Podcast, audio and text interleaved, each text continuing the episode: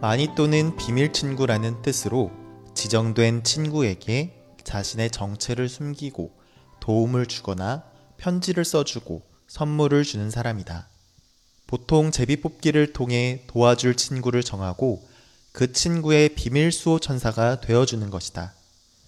학기 초나 수학여행 등 학교에서 돈독한 교우 관계를 형성하기 위해 하는 경우가 많다. 일반적으로 기한을 정해놓고 마지막 날 정체를 밝히며 마지막으로 편지나 선물을 전달한다. 네. 비밀 수호 천사가 되어주는 놀이 문화인 마니또에 대한 이야기였습니다. 여러분, 마니또라는 말을 들어본 적 있나요? 마니또는 비밀 친구라는 뜻이에요. 마니또는 친밀한 친구, 매우 가까운 친구를 뜻하는 스페인어에서 시작된 말이라고 해요. 그런데 한국에서는 마니또를 친구라고 부르기보다는 일종의 놀이 문화로 활용하고 있어요. 여러분은 마니또 놀이가 어떤 놀이일지 상상이 되나요? 보통 일반적으로 마니또 놀이는 학기 초나 수학 여행을 갔을 때 많이 하고는 해요. 마니또 놀이를 하면 더욱 친해질 수 있기 때문이에요. 아직 마니또 놀이가 무엇인지 잘 모르겠죠? 조금 더 설명해 드리도록 할게요. 마니또 놀이는 자신이 도와줄 친구를 제비뽑기 등을 통해서 정하고 자신의 정체를 숨기고 그 친구한테 작은 선물이나 몰래 편지를 써주는 놀이예요. 그리고 그 친구 주변에서 친구를 살펴보면서 도움이 필요할 때 몰래 도와주기도 하면서 그 친구의 비밀 수호 천사가 되어주는 것이에요.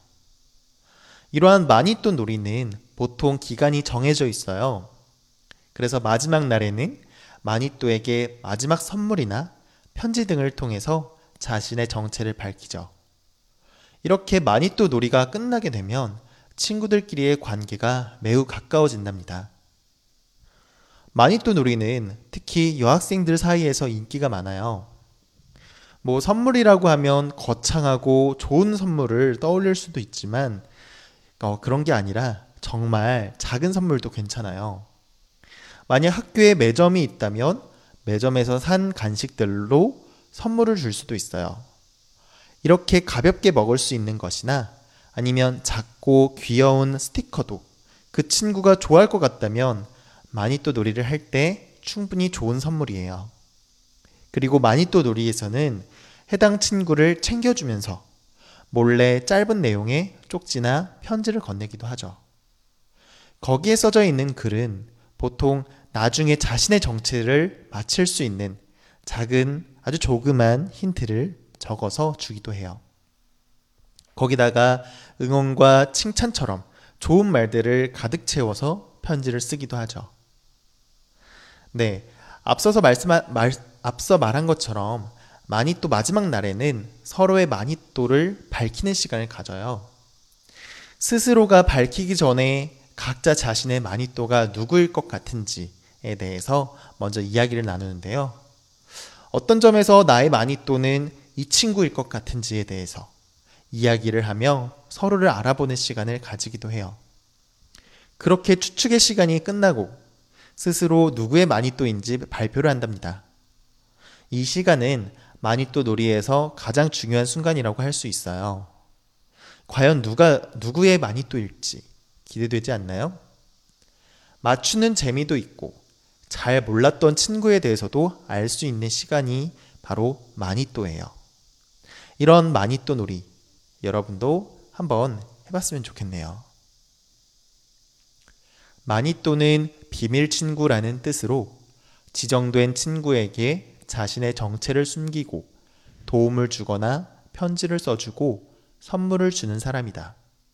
보통 제비뽑기를 통해 도와줄 친구를 정하고 그 친구의 비밀 수호 천사가 되어주는 것이다. 학기 초나 수학여행 등 학교에서 돈독한 교우 관계를 형성하기 위해 하는 경우가 많다. 일반적으로 기한을 정해놓고 마지막 날 정체를 밝히며 마지막으로 편지나 선물을 전달한다. 네. 오늘은 마니또에 대해서 알아봤습니다.